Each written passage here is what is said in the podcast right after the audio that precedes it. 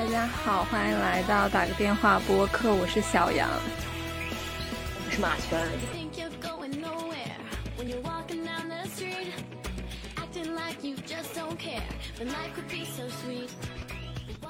我们这一期打算来聊一聊，由于小杨灵机而一动想到的一个标题，然后延伸出来的一些想法，就是小杨想出来的这个标题是“不上岸就会被淹死吗？”然后我们就想到了，嗯，最近互联网上有很多很多的关于上岸的讨论，可能我们之前就是刻板印象当中的上岸，就是关于考研上岸这样的一个非常通俗的用法，但是最近。我发现，在互联网上，大家会把很多很多的事情称之为上岸。就比如说，我觉得最荒谬、最搞笑的一个，就是把相亲成功称之为上岸。上岸这个词，在我们当下的社会语境当中，有点像被打捞起来。就不管是被一个系统、被一个组织、被一份工作、被一位男性捞起来，就都可以称之为上岸。那我觉得跟上岸对应的一个词就是呃溺死。我们来讨论一下，就是什么样的呃语境下，然后什么样的情况会让人觉得我一定要上岸，一定要被捞起来，不然的话我就会被溺死。我觉得其实，嗯，这样的一个语境也挺有意思，就可以看得出大家现在的一些生活的状态，以及呃大家对未来的一个展望。就我们之前的播客也讨论过，其实我们这一代跟之前的。呃，我们的前辈以及上一代、上上一代面对的社会处境以及社会期待都不一样。我们的父母那一辈，他们有他们的苦，但是其实他们是在一个社会的红利期，就是他们的社会是欣欣向荣，以及每个人都是有梦想，然后他们也相信自己的梦想会被实现，就他们有这样的一份希望。就我觉得。他们那个年代应该是没有“上岸”这个词的，但是我们这个这一代人为什么会有“上岸”的这个想法，以及这个词为什么这么流行，也是因为我觉得我们常常处于一个如果不进行下一个阶段，就是不快速步入到下一个阶段，我们真的会被溺死的这样的一种濒死感，这种绝望感，就是而且我们真的很害怕被这个时代或者是被同龄人抛弃这样的一种。被落下的感觉，就是我觉得大家争先恐后的想要去上岸，都是因为我们所有人都在同一个社会时钟下，就包括考研，然后呃相亲也都是一些年龄焦虑嘛，一些婚恋焦虑嘛。就是如果你没有上岸，你没有考上研，你没有找到工作，那你是干嘛呢？大家的这个想法就是，那如果我没有。到这样的一个既定的彼岸，那我就只能够在这片大海中被溺死，因为大家没有别的岸可靠，就是没有别的途径，也没有别的目的地可选择。大家唯一的，就是可看到的路径，以及所有人都给你走走出来的路径，可以看到未来的路径，就是这样一条，就是考研、工作，然后包括婚恋也是一样，就是如果你到了一个年纪，你并你身边并没有你觉得可以。进入一段关系的对象，那你就会去相亲，因为大家就觉得你这个年纪，你不相亲，你你不找到一个对象，你干嘛呢？大家都有自己的伴侣，或者是步入婚姻了，那你干嘛呢？你一个人吗？就是大家，我觉得还是因为对这样的一种落单感，以及就是不敢去踏入新的一条路的一种恐惧，才会导致上岸的这个词的出现和流行吧。对，就不管是从哪一个方面来说。是的，我觉得刚刚听你讲，我就有想到，就是物理层面的这个上岸和在海里面游泳的那种对比吧。就是像你说的，如果你不会游泳，你当然就是会被溺死。但是我觉得有些人其实。会游泳，但是他们会游泳的目的，他可能不是说去享受这个海的水的环境，而是说他们要奋力的往那个岸边 游去，要不然可能大家就会体力不够，就会溺死在水里面了。因为我觉得可能在海里面的那种感觉，还是一种，就是会肯定会很茫然，然后肯定会有很多不安全感。但是我就是我觉得这个就是看个人能不能和这种。不安全感、不确定感相处，就是有些人当然是会觉得他很折磨，然后所以想要奋力的往一个目标上游游过去。但有一些人可能就会更加愿意去和这种不安全感相处。当然，也可也可能是因为，嗯，这类人的条件可能会相对要好点，所以对一个确定的目标没有那么强烈的去追求，或者是那些东西就。对他来说不是最最重要的事情。其实我觉得高考也是某种形式的上岸吧，但是我觉得，但是当时高准备高考的时候就没有那种感觉，说我是要我是要上岸，而是有一种就是对未来、对明天还抱有很好的期待的那种感觉。但是我感觉现在大家。嗯，就是讨论起这个未来的发展方向啊，要不就是去找工作上啊，要不就是考研，要不就是考公。然后我觉得找工作甚至都到了一个相对考公考研边缘化的一个 地方，因为现在找工作环境也不是特别好嘛。然后可能不如你进入一个体制内和你进入一个学校的这样的状态那样来的安稳，或但是同时这个竞争也是很激烈的。而且我会发现，就是我我其实以前会把这个上岸看的特别的，怎么说，特别限制。就比如说，我可能只当时我记得可能是一年前，当时说上岸还只是说考研考公，但是我现在感觉好像就其实有，就假如说我现在正在海里，但是我发现就身边有很多个很多个岸，但是我会去想说，那我是不是一定要去上某个岸？然后还有，当然去评估我的这个。个人的情况，我到底是会不会淹死在这片海里？就是处在一个不断的去自我评估，以及不断的去张望，说有哪些案到底是适合我的。但是我会觉得这种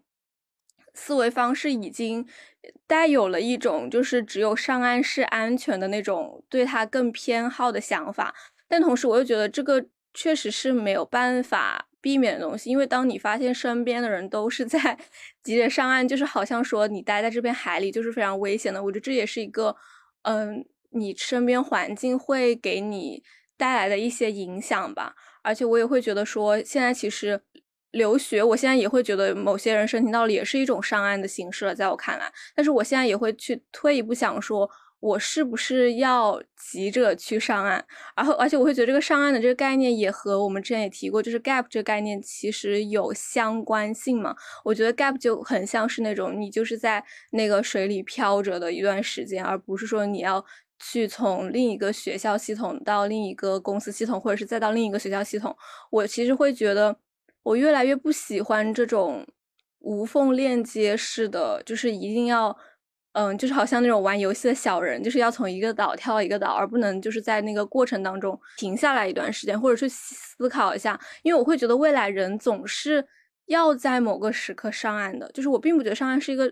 一定坏的事情，因为我会觉得我们我们大家在不同阶段追求的东西是不一样的。可能到某个年年龄，我也会想要有一个岸上，然后我也想过上一种更安稳的生活。但是我现在暂时会觉得说，我已经在这个。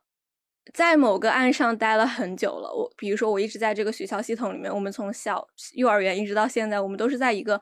嗯大范围的这个岸上面。我现在想说，那我们能不能有段时间就是跳到这个海里去自己玩一会儿，而不是说你要马上去寻找下一个目的地，让你的脚有一个安稳的 落地之处吧？嗯，刚刚听你说的，我有两个就是想分享的点，就是第一个就是我觉得我们总是把就是上岸。和悬崖，就是我们没有一个缓冲的地带，就是我们会把一切没有见过的道路，以及就是没有没有去尝试过的岸，就视为悬崖、死亡谷这种东西。但其实我们就是可以有一个缓冲地带，就是不不是说没有上到一个既定的岸，然后没有上到一个所有人都去了的那个岸，我们就会被淹死。我觉得我们也可以有救生圈。然后我们也可以有这个漂流的这个小小小竹筏，就是我觉得这些东西它都是我们可以去寻找的，就不要有那个执念，就是你可以去尝试上岸，当然也是很好的，它是稳定的、可见的一个未来，但是就是不要把这件事情变成一个执念，就是你真的不会被淹死的。有的生活当中，嗯，可能我们所聊聊到的上岸就是一些非常大的，比如说考研，比如说考公、考编、留学之类的，但是我们也可以给自己的生活创造一些。很小的岸，就是你不需要那么大的一个跨度，就是你从大海然后一步到了一个呃大海彼岸这种东西。我觉得就是你也可以从日常生活中找到一些非常非常小的一步一个台阶的这种岸，就是比如说你今天决定要去做一件什么事情，那你今天就从一件很小的事情开始做起。我觉得我们现在就是在这里说，呃，人生有很多选择，然后人生有很多可能性，可能就听上去是一个非常。假大空的话，因为我知道有很多很多的人，他们在看到互联网上一些选择非主流道路的人的时候，他的第一反应就是，那他肯定更有钱，那他肯定是呃拥有更多的试错成本。就是我觉得大家都对金钱在整件事情当中的占比成分，就是我们大家都把它夸大了，就是大家会觉得说。你只要有钱，你就可以做到一切的事情。你只你只要没有钱，你就什么事情都做不到。我当然不否认，就是金钱在试错成本以及可选择道路上的一个重要性。但是我会觉得说，它不能够成为你不去选择更多可能性的一个借口或者是一个拦路虎。因为我觉得，就拿留学这件事情来说，就是留学它也是分很多很多的不同的。经济方面的这个等等级的，就是有些地方比另外一些地方便宜，有些地方比另外一些地方，呃，生活成本更低。就是如果说你不去做这样的一些了解，以及不去做这样的一些尝试，就你连最基本的一个信息搜寻都不去做，而是就第一句话就是我觉得我没有钱，那我肯定就不会不不会成功，然后不会去选择这条路。当然，就是我当然也可以理解，就是很多人都只会去选择最安全、最保守的那一条路。但是我觉得。就是那句非常非常老土的话，就是勇敢的人先享先享受世界。现在就有很多的人说，这是有钱的人先享受世界。但是我会觉得说，勇敢一定是会排在有钱之前。当然我知道会有很多有钱的人，他们是不需要勇敢的，因为他们就是有钱，他们就可以直接花钱去。但是我觉得勇敢的人，他一定是比有钱的人更加的厉害，然后更加的呃去值得以及去配得这样的一个。享受世界的东西了，因为我觉得对有钱的人来说，享受世界对他们是很简单、轻而易举的事情。但是勇敢的人，他是需要付出一些东西，付出一些勇气，付出一些试错成本的。就这个成本，它不一定是金钱，它可能是时间。但我觉得你总得付出一点点东西，就是付出一些别人没有付出的东西，去达到别人没有走过的路，以及达到别人达不成的目标。就是我觉得选择稳妥的路当然是好的，也是呃。没有说不好的，就是不会去批判选择稳妥的路。但是我觉得，如果你真的想要看到更大的世界，真的想要去另外一个岸，真的想要去另外一个岸边去看一看的话，那我觉得就是需要付出一些别人没有付出的东西的。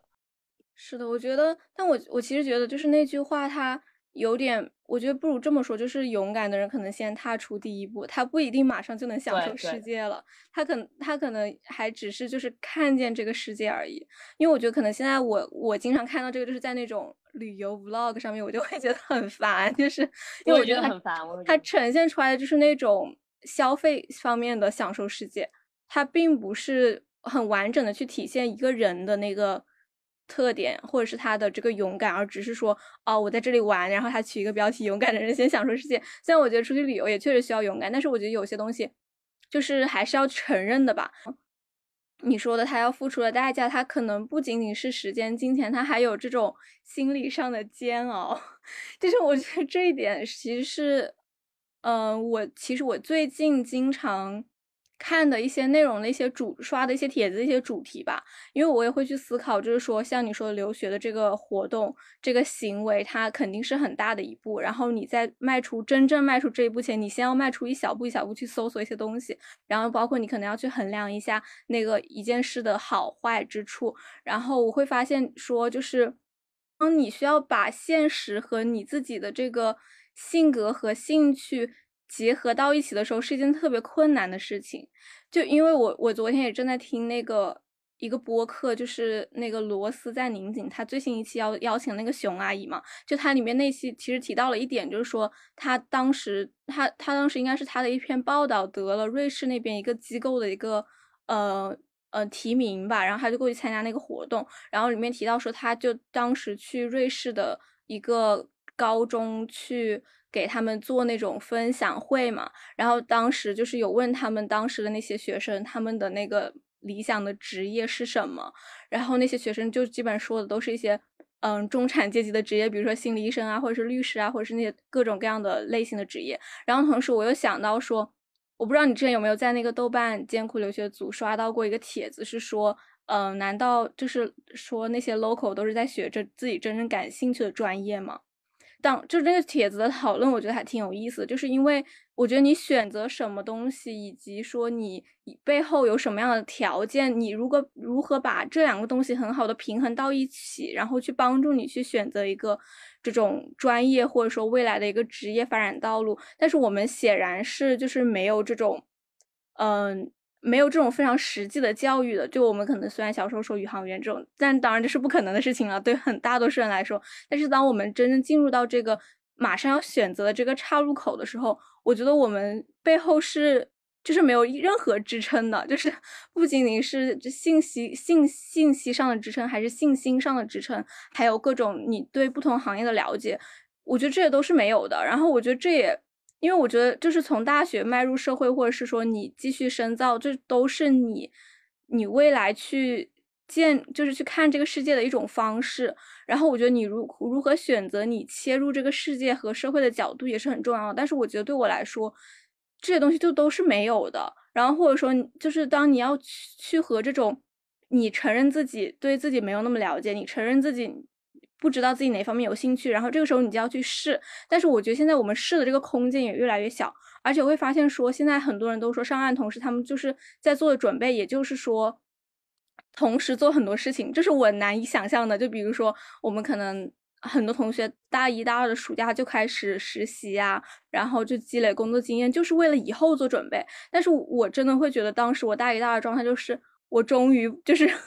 可以有一个非常放松的暑假假期，可以去休息了。我为什么要把自己马上去工作？然后包括现在大四，可能大家也都嗯有很多实有很多已经实习过两三段了，而且有很多人人就是同时也在大四的时候实习。但是我会觉得说，有些东西对我来说，我真的是。评估我自己的这个体质，我真的是受不了同时做很多件事的人。然后，因为我我会觉得说，嗯，其实我觉虽然。走学术道路并不是我喜欢的一个方向，但是我会就是打开这种可能性，我会了解说，我会去学习一些和那种学术写作相关的东西，会去看很多这方面的书。同时，我其实也很希望把我的这个毕业论文，我很认真的去做。但是我会发现，就是当很多事情都挤到大四这一年的时间来的时候，就要求你去实习啊。而且我觉得大多数人都其实有过实习，我其实是有点被影响的，因为我其实没有实没有任何实习经历。然后我也会想说，那我之后找工作要怎么怎么办？先不说。这个就是我选择什么样的岗位的工作，就是我这个，就是我如果大四毕业，我就要马上被推到这个就业市场。然后包括我们老师也总是在说，你如果毕，就是你如果毕业你还没有留用机会的话，你就赶紧去找，你赶紧去申请这个有留用留用机会的实习。当然，我觉得他的背后的这个心是好，但是我觉得这一切都建立在一个非常模糊的东西，就是我们根本就不了解自己喜欢什么，不了解自己擅长什么的这个背景之下，我就会觉得。大家都是在干什么？然后大家都积累了这么多东西，好像就只是为了一步一步的去更好的完成下一步。然后我我我就会很，同时我会很困惑，同时我会觉得有时候会去想说，那我是不是做的事情不够多？我是不是还应该把更多的时间投入到就是非常认真的学习，还有嗯去准备自己的身上身上面？但是我会觉得我也很想做好我现阶段正在做的事情，就比如说大四这个论文的事情。但是我同时也发现。呃，老师们通常都是在说你不要让这个论文拖你的后腿，他们根本就不是想说，呃，你必须要，就是作为一个大学生，你你可以很好的去准备这个东西，你可能一步一步的完成这个大的一个项目，但他们都是用那种有点半恐吓、半威胁的这种语气来跟你说，某某某同学他可能论文没有毕业，没有过关，他就没法毕业，他就延毕了，就是那种。有点像那种恐吓的那种语气在跟你讲这个事情，但是我会觉得，为什么我们就不能从一个就是单纯把自己眼前的这个事情做好的这个角度去做一件事情呢？对，我觉得就是我们永远都在被教育为未来做打算，就是没有人跟你说专注于当下，就是大家永远都是在为未来的某一天、某一年，或者是为未来自己能不能够有一个好的社会地位，能有一个好的工作这种东西做准备。我们总是说要活在当下，但其实我们从小到大都没有人懂得如何活在当下，因为你的眼光永远都是在往前看，而且大家就是会鼓励往前看。有一个有未来规划的人，大家都是会推崇他的。就我觉得有一个很质朴的道理，就是我最近在攀岩，就是你攀岩的时候，如果你总是往上看或者是往下看，你就是会很害怕，你会害怕自己是不是够不到上面的那个岩石，就那那一块那个。拉手的那个地方，但如果你只专注于当下这一块石头，就是我只要能够立在这一块石头上，那我这一步就走稳了。就是我觉得这就是一个很质朴的道理，就是你一直在往前看，你其实是很难走好当下的。就是我觉得这件事情其实说起来很容易，但其实做起来很难。大家都很难去只专注于当下的事情，就是你你永远都在想我这件事情到底有没有意义，我的对我未来有没有什么帮助。但其实未来谁都不知道，你未来可能就有别的想法了。你未来包括这个社会也是在变化的，这个国际的局势也是在动荡的，就是你没有办法去预测你五年之后在哪里，你十年之后在哪里。那我我就觉得说，你就做好当下的事情。那但是我觉得，就是你做好当下事情的同时，周围的人都在看未来，就是你很难不被周围的人影响，你不可能去做一个只关注于自己的人。但其实关注自己又是很重要的，所以这就是一个非常大的悖论，就是你在这样的一个环境下，你想做一个专注当下、专注自己的人，就是特别特别难的，就是一件几乎不可能的事情。所以我觉得这就是我们当下很多人的焦虑的来源，就是我同时又想做好自己，我同时。又没有办法控制自己的眼目光看一下我的同龄人，对，我会发现就是刚刚你说的有有一点就是很体现两类思维模式的差异，就是说有些人是觉得未来是可预测的，所以他们才会选择一条觉得。一定更好的一条道路，就是更安稳的这种道路。当然，有些人是在一个那种觉得未来很可怕，所以我现在要赶紧做好准备，然后把这个我自己的前面的路都铺平的这样的一个状态去选择一个更安稳的事情。但是我会觉得未来，就是我觉得真正的去承认这种未知的可能性是很重要的。我觉得这一定程度上会是一种解放。就是我有时候很烦的时候，我就会想，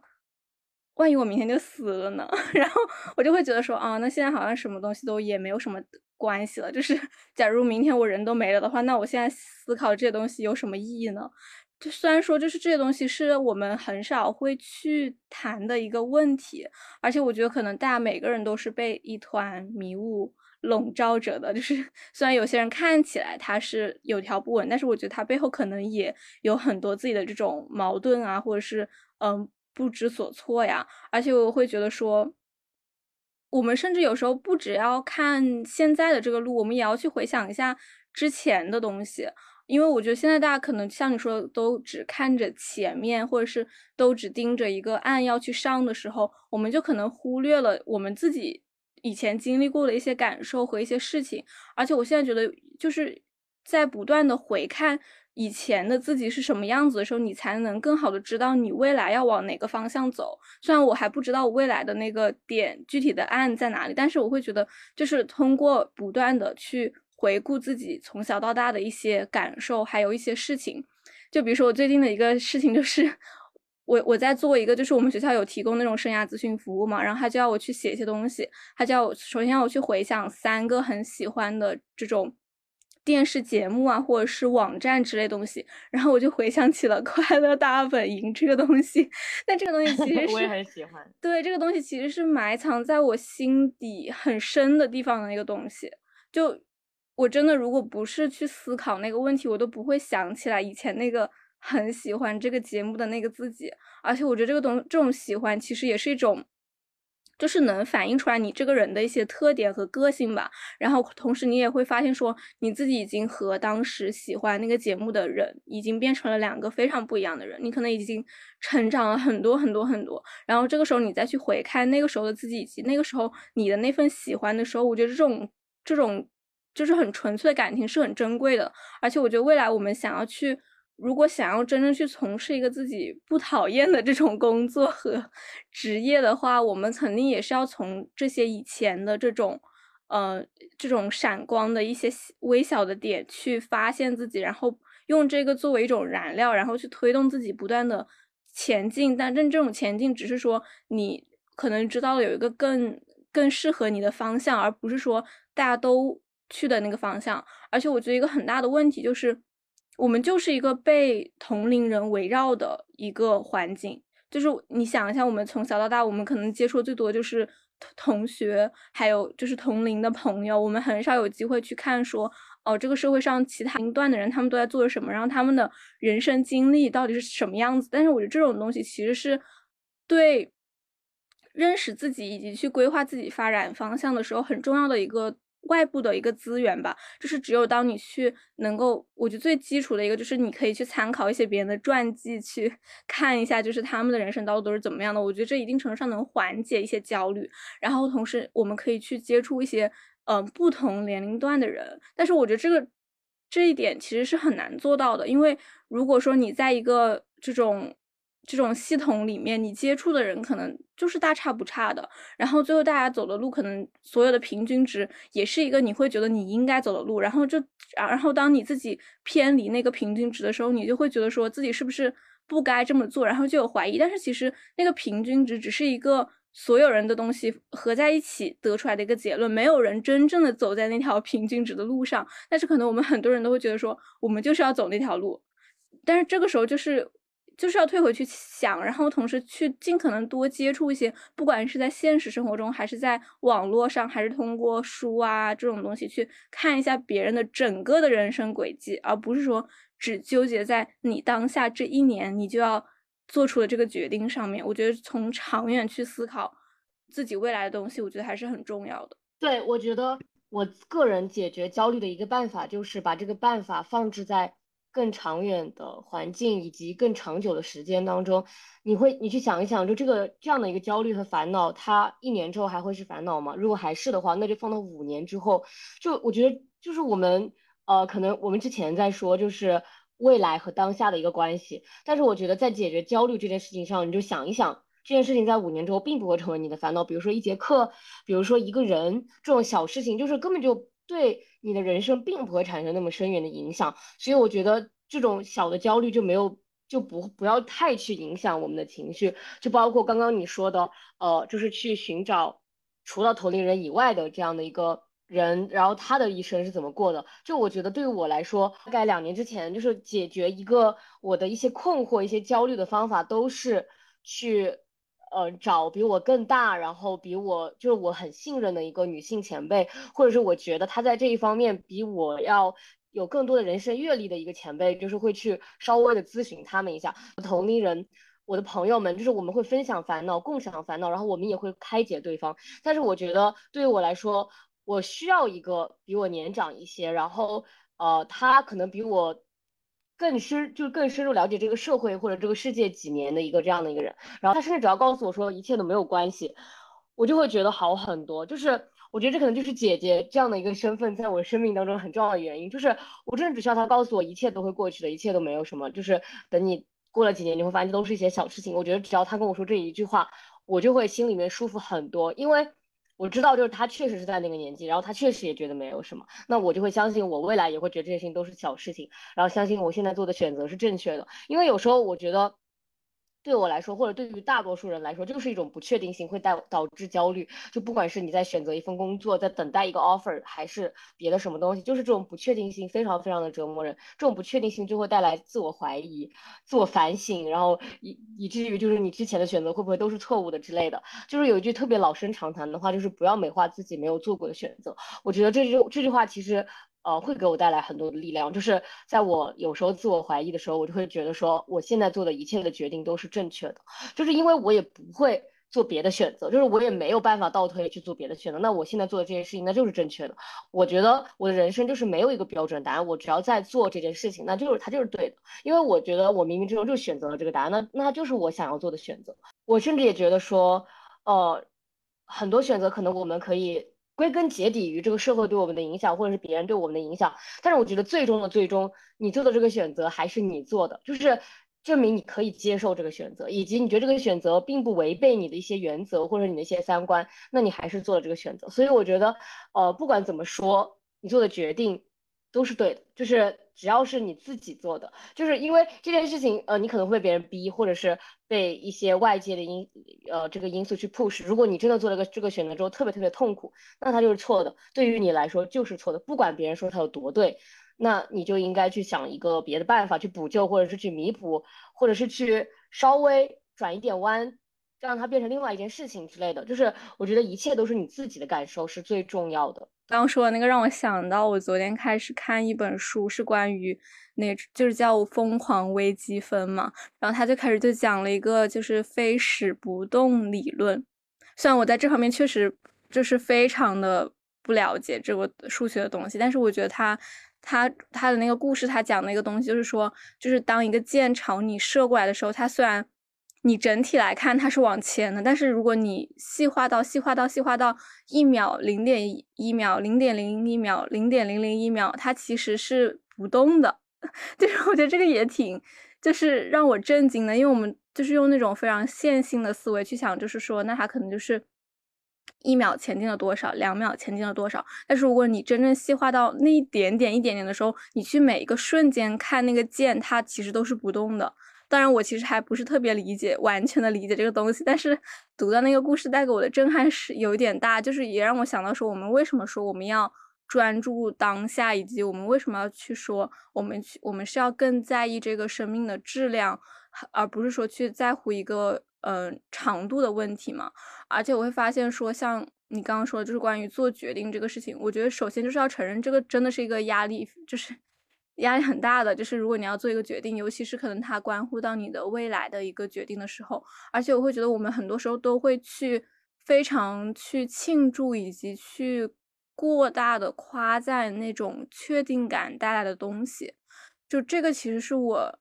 嗯，感就是经常刷帖看到很困惑的一个现象嘛，就是我会觉得我们有点，就我觉得当然确定感是会让人安心，是会让人快乐的，尤其是那个你从不确定到确定的那个瞬间，人的状态就是狂喜的吧，对吧？成他那个瞬间是很。就是我觉得有点过于被我们的这个环境给夸大，然后我们可能更多的分享出来的也都是这些瞬间，而那些不确定的背后，以及可能永远都没有办法确定的那种煎熬，是，嗯，我至少觉得我是很少看到的。但是我 我最近一年也会去经常看。就是看大家分享他们在这种不确定的状态，可能是辞职了，可能是嗯 gap 当中，可能是去做一些大家会觉得说没有那么安稳的事情的时候，他们的这种煎熬。因为我觉得有时候我们在叙述这种不确定的时候，有时候也会有一种浪漫化的想象，而去忽略说。嗯，那个东西给人带来的这种挑战，就是心理层面上的挑战，到底是有多大？但这个时候，我觉得我们更好的就是，我们都接受，就是不管是那种确定感的好好方面和坏方面，我们都接受；还有那种不确定感的好的坏的，我们都要去，至少我们都要去了解。我觉得这个才是做决定的前的一个背景的一个基础吧。而且我会觉得说，有时候就是当你觉得一个。嗯，我不知道，我觉得我还没有经历过那种改变人生的那种 那种瞬间吧。但是我会觉得，嗯，我觉得旅行它有点像是一个小的这种改变人生瞬间的一个体现。但是我想起来，我之前就是看了一个，嗯，看了一篇文章，它的标题就是“旅行不是生活的解药”，然后还去分析说，当你出到一个地方，你的那种。兴奋感，然后因为那个时候不确定感也是非常高的嘛，然后你整个人很兴奋，然后你很开心，你迫切的很想要去了解这个新的东西，然后一切对你来说都是一种新鲜的刺激。但是当你到那个新的地方，它又会变成你的常态，它就是一个从不确定到确定的一个转变。然后当当你又对那个确定感感到厌倦的时候，你可能又会去追求另外一种不确定感。我觉得我们我们可能也都是不断的在这种。不同阶段里面 反复横跳的那种状态啊，对我也觉得，就是我会觉得说，有时候确定就意味着无聊，不确定就意味着刺激，就是人不就是在这种安稳和刺激当中来回横跳，就是我们觉得有时候安稳的生活又不又代表无趣，但是不确定的生活它又代表着一种不不稳定性，我们不能够在同一个时间段既要还要，就是我们不能够。哦，就你得做出一个选择，就是你不能够想又想要一个非常稳定的生活，但同时呢，你又觉得太无聊，就是因为这件事情它是不可能的。你包括我现在也在一个不确定的时间段，但是我同时也知道，就是这样的不确定性会给我带来很多的动力以及灵感，就是我会逼着我自己去不断开发自己的潜能，然后不断的挖掘自我。但是呢，同时呢，我又知道，就是这样的不确定性，我是不愿意长久的。感受的，就是我还是需要一个确定的结果来让我的这段时间松松一下。就是我现在有点太紧绷了，但我知道，就是我会想要这种一次一次，就是这种来来回回的感觉。就是我觉得我是，就但每个人的生活都是需要一点点这种刺激的东西的。但是我觉得也有一些人，他就是会选择非常非常安稳的生活，非常非常稳定的生活。但我觉得这就是每个人的个人选择，他就是一个非常呃简单的逻辑，就是你喜欢什么样的生活，那你就去选择什么样的生活。但是我觉得很多时候我的烦恼都是来自于不满足，就是我觉得。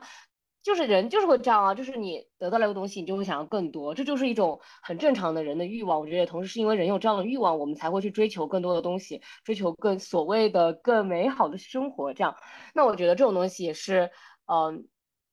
也是有的吧。就是你不能够说这样东西是不好的，但是同时我也觉得说这种这种欲望它应该是有止境的，就是你不能够呃永远的都在想要一个。更怎么样的生活，比如说更刺激、更稳定，因为我觉得这样的就会带来非常非常不可控的后果。就是如果你不断的去追求一种极限，就比如说极度的不稳定以及极度的稳定，我会觉得这种后果对我来说是可怕的。但当然，我觉得肯定也会有很多人喜欢，但是我会觉得说这两者我会取一个平衡吧，就是不会想要去走一个某个方面的极端。这样，对我觉得我们就只是那个。嗯，比率上的区别，就是我们我我觉得不可能有一个人他是完全喜欢确定的，也不可能有一个人是完全喜欢不确定的。我们可能就只是说在不同的阶段，我们可能在确定的时候想要不确定，在不确定的时候想要确定，就是这种状态嘛。然后我会觉得，就是我们这种。对这种的看法也也都是在互相影响的。经常看到那种帖子，就是说回国了，觉得说回来好不好？然后在外面的说好想回来，就是就是这种两。但我觉得看到这些东西都是有意义的。就是如果你要做出一个选择的话，你就是要去参考这方面的东西，然后你要去思考一下你自己可能到时候会面对什么样的情况，以及你要忍受什么样的东西。而且我会觉得，就是我们。就是我当然会觉得我们整体的这个社会氛围是不鼓励不确定的。从小时候到现在，我会觉得更加，我们也大多数时候都是在一个确定的系统里面的。只不过我们想要找的，我们想要，我们都是朝一个更好、更高的成绩的那个方向去努力的。然后这个本身可能是一种不确定，但是我觉得现在可能大家讨论的一个不确定，它就是那种。就是那个水平线是更低的，就是我们以前面对的那种不确定，可能就比如说作为学生，就是不知道我考试考成什么样子，然后不知道我可能升到一个哪哪个初中、哪个高中、哪个大学，然后我之后怎么怎么样，都是这种不确定性。然后整个人生还是有一种在就是一步一步的往上的那种感觉。但是我觉得现在很多人我们讨论的不确定性，其实是一种更加危险的一种不确定性。就但是我觉得有时候我们也会把这个危险夸大。就是我虽然觉得确实会有人就是不工作就是会饿死，就是就肯定会有这种这种类型的情况，但这个时候工作可能就是他不得不面对的事情。但是我觉得有时候在我们还有选择的时候，我们是不是能够去选择？呃，我们不要因为害怕去选择一个确定的东西，而是我们要真正的喜欢这个东西，我们才去选择。而且我觉得我们很多时候都是为了未来得到某个机会才去做这件事情，但是这个是我完全。无法拥抱的一种观念，就是我确实，我我虽然也觉得说他们整体的这种观念是好的，就比如说我为了未来得到某个东西，我现在要去做一件事情，虽然那件事情我不那么喜欢，但是有一种延迟满足的感觉吧。但是我觉得我现在对于这种做不喜欢懂的事情的这种忍耐度，我是在不断下降的，而且我也会觉得这个这个反面也造成了一个给我造成了一个焦虑和压力，就是说我要怎么去寻找。我喜欢的事情，而且我觉得这是也是要从你我们我们从小到大的这种限制当中摆脱出来。就比如说，我有提到我在看那个微积分，我会觉得我现我必须要去释放我的一些界限，就那些界限可能是以前高考的时候文理科的界限，可能是觉得说我学不好物理的这种界限，但我觉得是要给自己一个很大的这个空间去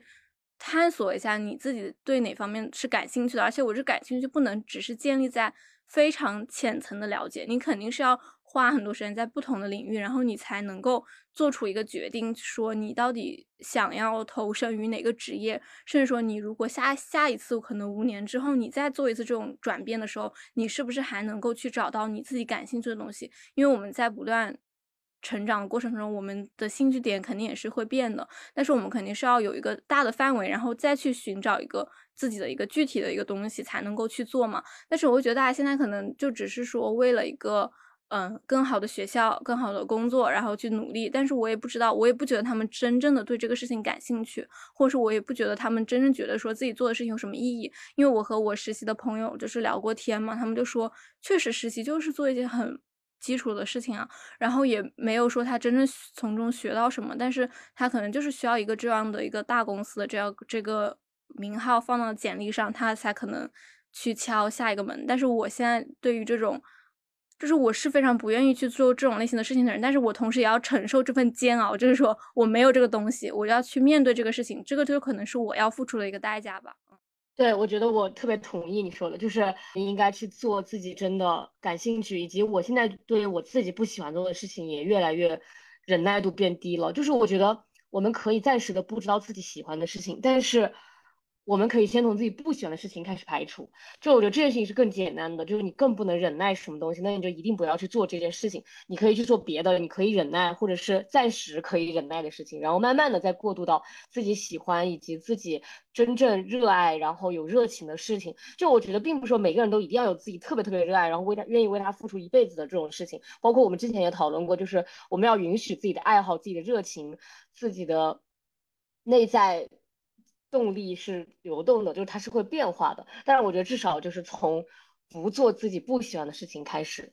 是的，我觉得这个是一个起点吧。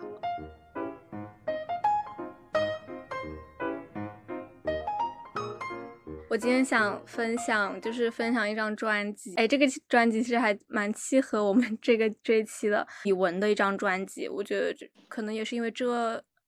这个暑假他的事情就是网络上有很多的关注度嘛，然后我其实之前没有怎么听过他的歌，就除了最火的那几首，但是我没有这种，我其实之前也一直没有就是听整张专辑的习惯，但是刚一个月我就慢慢开始建立这种习惯嘛，我觉得我不太想那种就是播放列表里面歌非常杂的那种去听了，我会觉得我常常会对一首歌不耐烦，然后就不断的切换切换，就是我想分享这个专辑名字就是叫那个桑尼好心情。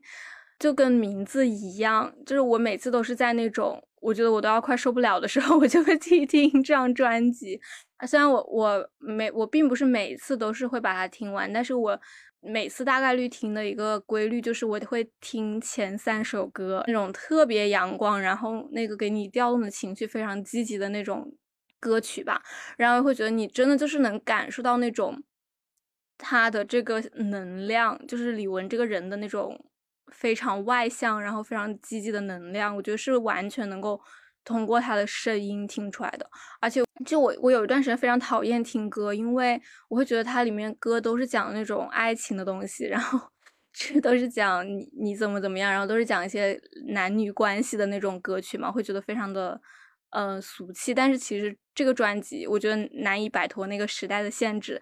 因为也是大概十几二十年前的专辑了吧。然后他的第一首歌就是《你是我的 Superman》，就是这个歌名一听就是非常的 非常那种感觉。但是我之所以还能忍受，并且我非常喜欢的一个原因，就可能就是李玟这个人的这个感给人的感觉，就他的感染力真的是太强了。就我也可以暂时去忽略说他在歌里唱的那个你是一个男的，我就是完全可以忽略这点，而而是我觉得就是他就是一个他内在生命能量的一种表达，就确实很多这种，嗯，包括现在听可能十几二十年前的一些华语的歌曲的专辑，我就就是爱情就是一个永恒的主题啊，都是你怎么怎么样，要不就是很开心的爱情，要不就是很难过的那种情歌，但是我觉得这张专辑就是我真的非常喜欢，然后我就是真的就是作为一个那种能量棒一样的存在。我基因为我基本上听这首歌的那个时间段都是下午的四点到六点，都是我觉得我整个人快不行了的时候，我就听一下，然后然后让我能维持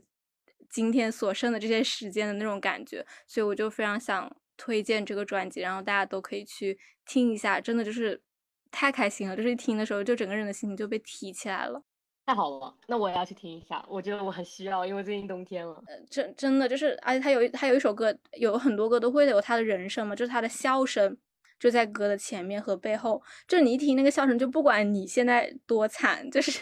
你心情多 阴郁，你多多多多少少都被带起来了一点。那我们这期就到这里了。对，感谢大家的收听，我们下期见，拜拜。